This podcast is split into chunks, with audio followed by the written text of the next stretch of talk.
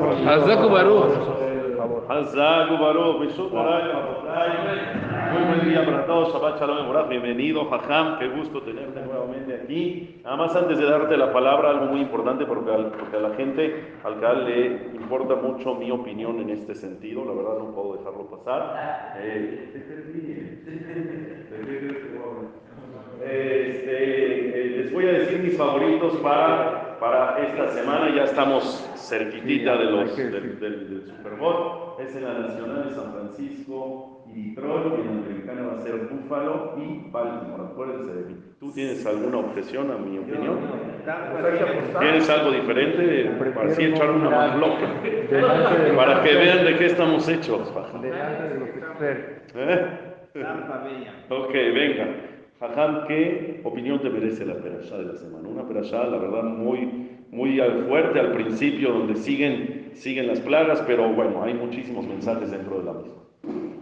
Muchas gracias, querido Faján. Buenos días a todos. Y sí quiero compartir con ustedes un mensaje. A ver qué opinas, querido. Faján. En una ocasión entrevistaron a una mujer sobreviviente del holocausto y le dijeron, ¿qué mensaje le darías a las personas que te están escuchando? Dijo, este mensaje lo quiero compartir para todo el mundo.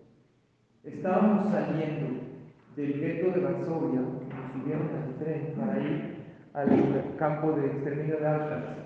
Estaban ya, toda mi familia habían desaparecido, los únicos que estábamos eran yo, que tenía 14 años en aquel entonces, y mi hermanito pequeño de 7 años. Se sube al tren mi hermanito pequeño sin zapatos. Y yo le empecé a gritar, ¿qué irresponsable eres? ¿Cómo no se te ocurre traer zapatos? ¿Qué te pasa?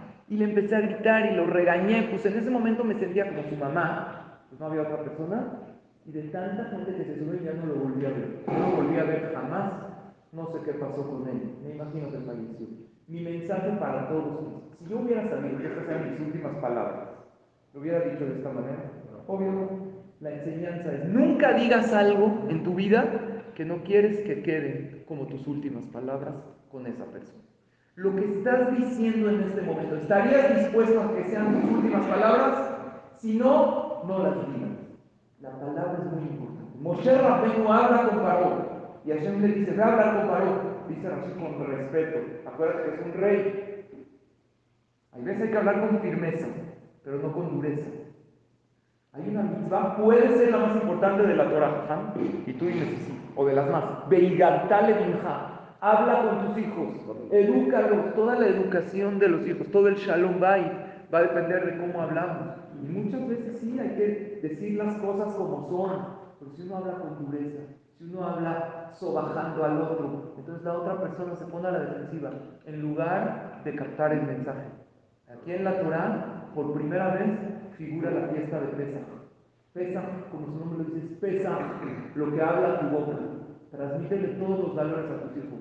Y a veces tienes que hablar con una persona y tienes que luchar por tus ideales, pero nunca digas unas palabras que no estarías dispuesto a que sean tus últimas palabras. Si te dicen, estas son las últimas palabras que vas a hablar con esta persona, ¿qué le dirías?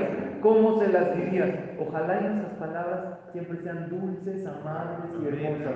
Y si hay que hablar, hay veces con firmeza o tienes que transmitir un mensaje contundente, está bien, no lo hagas con dureza, sino asegúrate que esas palabras sumen y aporten a la vida de los demás. ¿Qué dices, papá? Sí, la verdad está muy increíble el mensaje, muy fuerte, pero es 100% real. Nadie tiene comprada la vida, pero trata de gente, vivamos 120 años.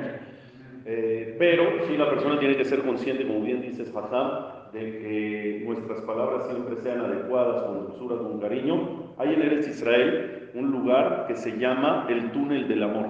No sé si habías escuchado. Es un túnel que te lleva de un lugar a otro, no sé exactamente dónde está, pero ¿por qué le llaman así el túnel del amor?